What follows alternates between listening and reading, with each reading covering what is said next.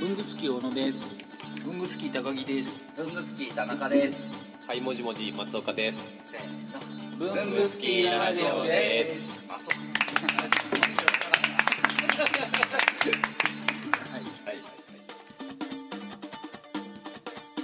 前回からの続きです。でっていうのがまずその、はい。あの授業やってるって話と、はい。それ以外のはい。裏の松岡さんの。裏のはい学校以外の話ですか？じゃあぼ学校はもうだからはいもじもじさんの活動だったってことですよね、そうですそうです。うん。それすら僕らふわふわしてたんで。すそうそう。そうああ、そっ直接あのお話しして聞く機会がないじゃないですか、うん。文房具の話しかしないので、か。はいはい、まあそうですね。学校でははいもじもじ先生ですからね。はいもじもじはいもじもじ。まず名前の紹介から入るっていう感じですね。じゃあはいもじもじ先生がいて。ででその僕らの知らない松岡さん他にいらっしゃる。他になんでしょうね。あの さっき映画上映会とか。ああ、あれは NPO うん。でやってたんですけど。で、もそれはもうはいもじもじ前でしょ。前ですね。あ前か。はい。ビフォーだ。そうかそのそうか。にリーマンショックはい前関西にいた頃ですね。う地域活動みたいなのは結構やっぱ好きなんですよね。はい。映画の上映も映画がなんとかというよりも、その西宮ってとこで住んでたんですけど、はい。んこう関西の？はい。兵庫の？兵庫の。それがまあなんかあの映画館が近くになくって、うんうんうん。なんでだろうと思って、まあないんだったら自分で作っちゃえみたいなことを若気の至りで言ったんですけど、競輪場はありますからね。競輪場もなくなったんですけどね。あれ西宮球場のところなくなったんですか？あれもう今シネコンが入ってるあのモールになりましたショッピング映画館できたんですね。できました。それでまあうちの活動も一区切りつけたんですけどなるほど。それもなんかその若気の至りで映画館作りますって言ったものの、じゃあどうしようってなって、うんじゃあなんで映画館がなくなったのか調べようと思って調べたら、やっぱ阪神大震災でなくなっちゃった、ああで廃業してもう建て替える気力がもうもういいやってこの機に畳もうみたいな。そうですね。うんとかまあそういう社会的な事情もあったりしてでいろいろ調べてるうちに、はい。じゃあなんか上映会一緒にやろうよって声かけてくれる人がいて、うん。じゃあ上映会をまずしようと。で後々映画館が建てられたらいいねみたいな活動しててなんか地域のね活動ちょっと好きなんですよ、へえそれ今はフリーライターやってたんですかもやってました。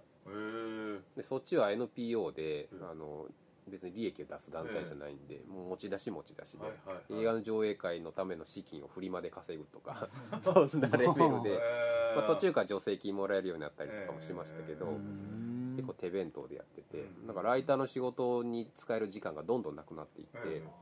どんどん本業がおろそかになっちゃって、うん。まあ最終的に貯金ゼロになって、これやばいってなっうん。て、まあ一区切りしたんでじゃあ東京行くかみたいな。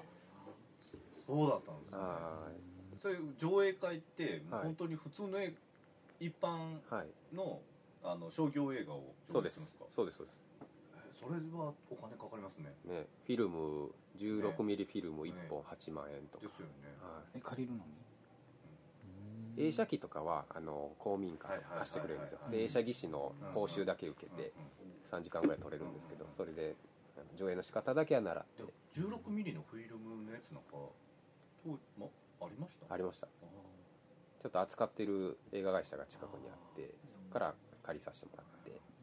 今専門用語でよくわかんないんですけど16ミリ。ーあの8ミリじゃなくて16ミ8ミリの場合ですね。フィルムの太さの。そう。商業映画って映画館でやってる映画のこと。そうそうそうそう。今はもうデジタルとかですけどね。ううん。んなんかこうカシャカシャカシャカシャってこうやってこう普通に多分みんな見に行ってた大きい映画館で見てるやつは35ミリのやつで、うん。あの白丸が入るやつでしょこの場面が変わるときに。カシャってこうあの右下とかに入るやつでしょ。でこう長い映画になると技師さんがこうねシュッシュッとこう違うこう2台こう映写機があって。えー、そんなのあんの？だからうん。だから長い映画だとつなぎ目のところを感じさせないようにしながらうん。2台映写機が置いてある。うん。え2ー、台映写機あって後半戦のやつはもう1台の構えててこっちが終わるぞ。ー、いけって。すげえガチャガチャガチャガチャ今のシネコンはボタン1本でいけるんですけどやっぱり昔の映写技師さんはずーっとこうね見てなきゃいけないんですよね。でしかも大昔だったらそのフィルムが燃えやあすいそんで見張ってなきゃいけない。フィルム35ですらもうね。うん。そうですね。よくだからよそんな。で逆に言うとその公民館に置いてた映写機が16ミリ用だったんですよ。はいはいはいはいそれでそれを扱ってる映画会社を探した今映画館でやってるのって、うはい。あのもうフィルムでやってるのはないんですか？今今一部ありますけど今映画でやってる。ミニシアターとかで一部やってますけど、うん。もうほぼ切り替わりつつありますね、うん。ええっと例えば撮影はフィルムで撮ってる監督はいたりするんだけど、うん。仕上がりをデジタルにしちゃったりする、うん。そのフィルムでバーって撮っといてそれをデジタルでで収録しちゃう、あデジタルってよくわかんないけどディスクのことでしょ？まあまあん。ディスクだったり、そういうふうに。うーん。なんかどうなんですかね？僕最近の映画事情よく知らないから、映画事情って言ってもその裏が。映画の。ごめんわかんないですけど、ね。まあなんかここでねここで今デジタルですよね8ミリとか16ミリとか32ミリって盛り上がってる感覚が、は僕らの業界で言うと、3.5インチフロッピーと5インチフロッピーと、そうそう。まあでもそんな感じ8キロそんな感じです。だからで今の子はフロッピーす。ら知らないっていう、ん。だからハードディスクがいいかやっぱ SD みたいなフロッピー起動とかね、そんなそんな感覚を今ねこの懐かし話の中に。うちの子供とかはなんか映像見せるじゃないですか NHK とか、うん。もう一回見たいって言うんですよ基本あのストリーミングでネットで動画見せてるから、そのリアルタイムでそれをやってるっていうのが分かんないんですよ。もうこれはもう入れないんだよっていうのが理解できなくて、うんビデオじゃなくて、はい。こう普通に放送で見てる時にねそうちの子も言いますわ「止めといて」って。トイレ行くから止めといてって。止まらないよ。ってね。巻き戻しとかないですもんね今ね。う、ん。巻き戻しってテープテープのそうですよね。うんでもビデオ予約って言っちゃうよね。ビデオ役って なぜかビデオって言っちゃうよビデオって言ねいますね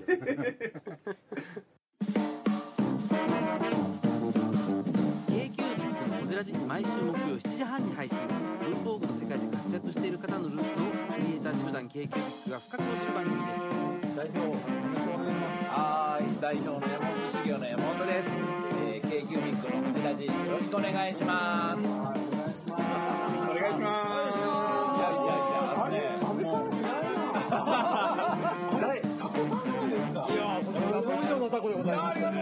アメリカからブルースじゃないですか。Hello, I'm from USA.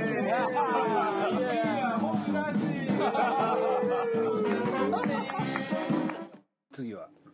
裏松岡。裏？あとはあのそうコラム書いてる、映画の。はいはいはい。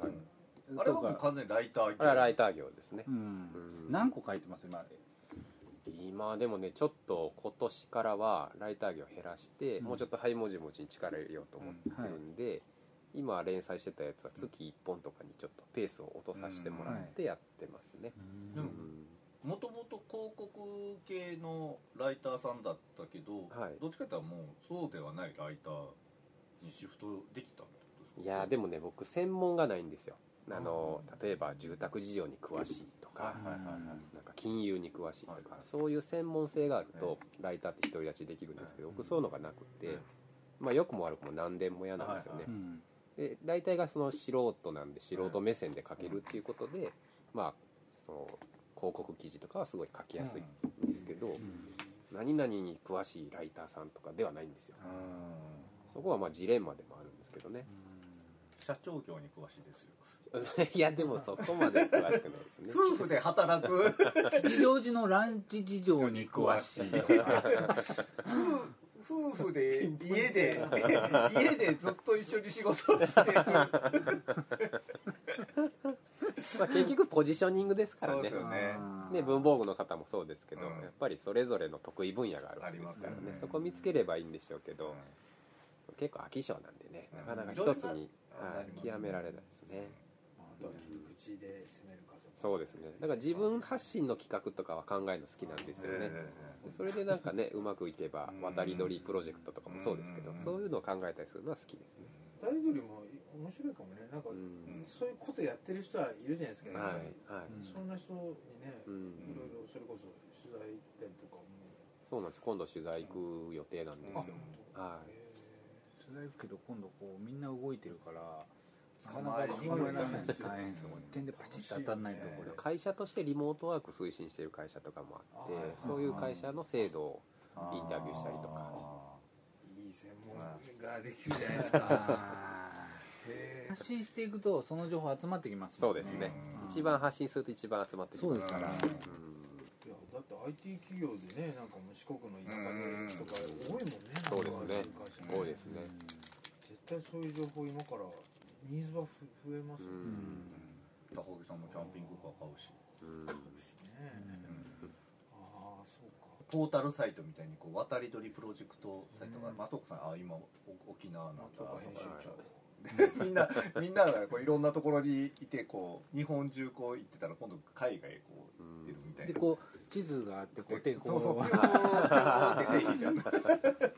で高木さんのやつがやったら絶対中央高速しか。行ったり来たり来たりあー今ブドウ食ってるわー一人狭いところ渡り鳥しかその程度ね。遠くても確かに渡り鳥的なことをしてる人が周りに増えたらなんか一緒にね近況報告のサイト作ろうみたいな。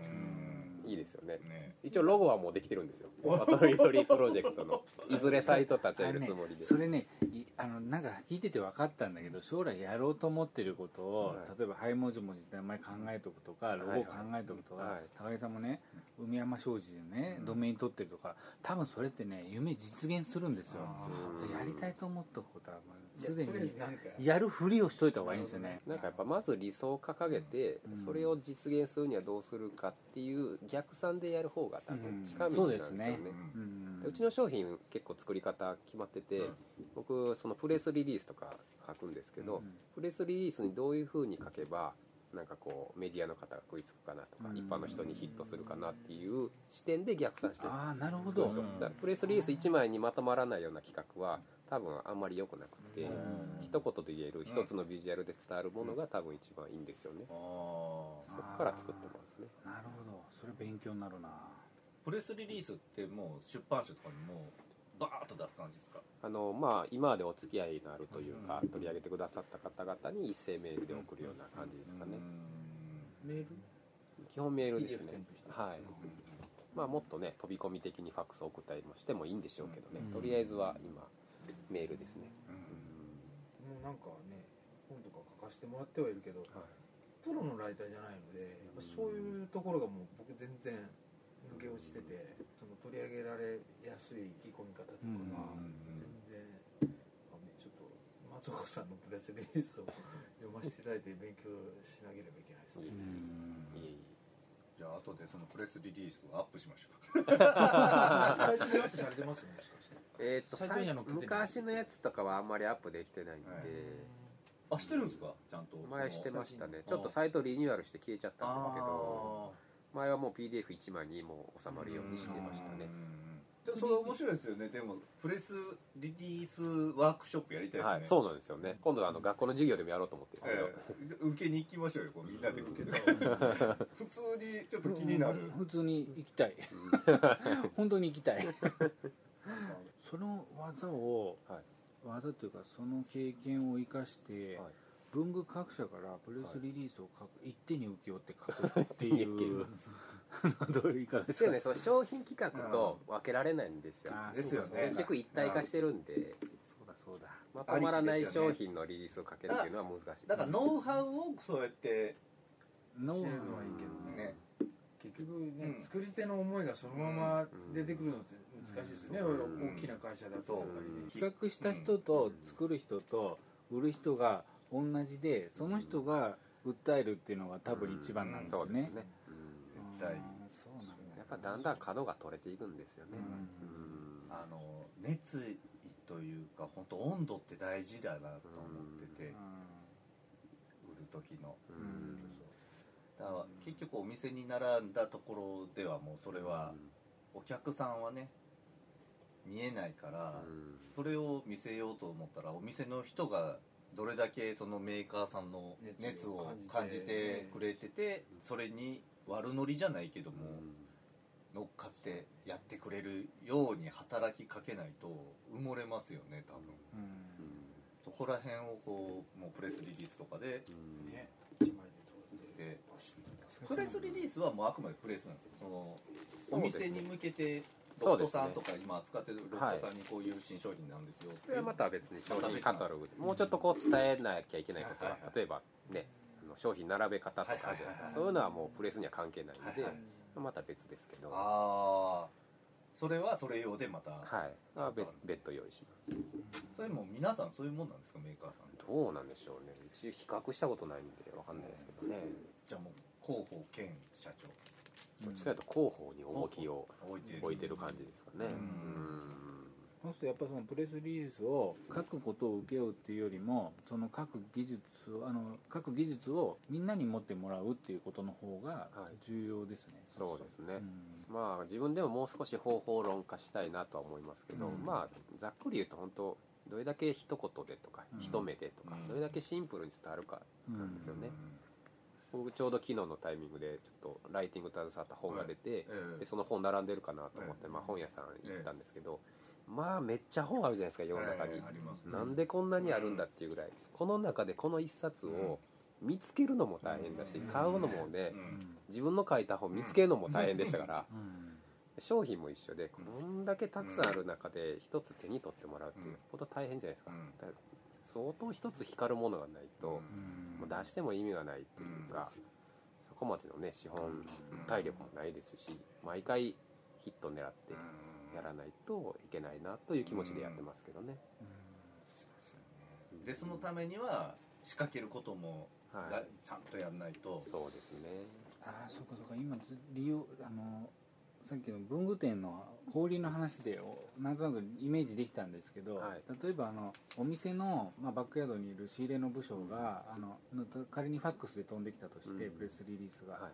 それパッて見てその仕入れの責任者の上司のところにこんな来てましたって言った時にこう見ていって、おっってななるような書き方をしなきゃダメなんです、そうですね。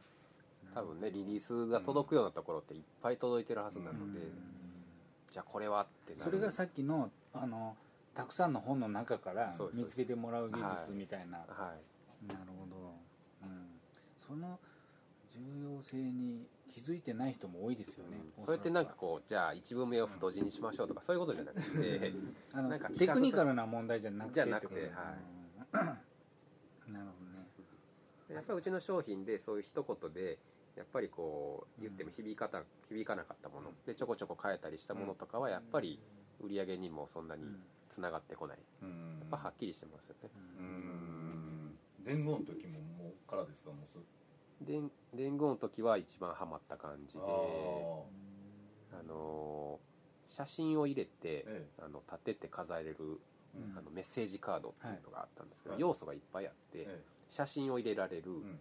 で立てて飾れる、うん。メッセージかける、ん封筒に入れて送れる、みたいな、うんうん。いっぱいあって、え何をこうね、うん。核にすればいいのか、自分たちを迷っちゃって、これが一番響かなかったですね、要素が多すぎて そうなんです。決め手にかけるみたいな。そうなんですよ。まあ、メリハリもつけりゃいいんでしょうけど、うん。どれもが等しいぐらいのポイントで、ってなると焦点がボケるんですよね、でどっか削ってでも一つ光らした方が多分響くんですよね、何でもできるはうん。便利だけどはい。新しく出した時には引っかかりがないそうなんですよ。例えばリリースとかの最後の方にええ。こういうのもできますっていうのを添えるのはいいんですよ、うん。けど特徴として全て並べていくのは効果が薄いと思いますね。結局なんかこう裏の松岡さん聞こうとしてもやっぱちゃんともうハイ文字も変えてきますね そんな表裏ないですよ僕は。表裏っていうか僕らうでもの知らない本業はもう,、ま、もう完全にハイ文字文字なんですよ。うん。そうですね。時間とかの比率で言うとハイ文字もですね。に帰結するというかはい。そこへなんか帰ってきちゃうような生活してるそうですね。今はそうですね。まあつまりはハイムズ文字が柱ではい。枝葉としていろんなことやってる感じ。そうですね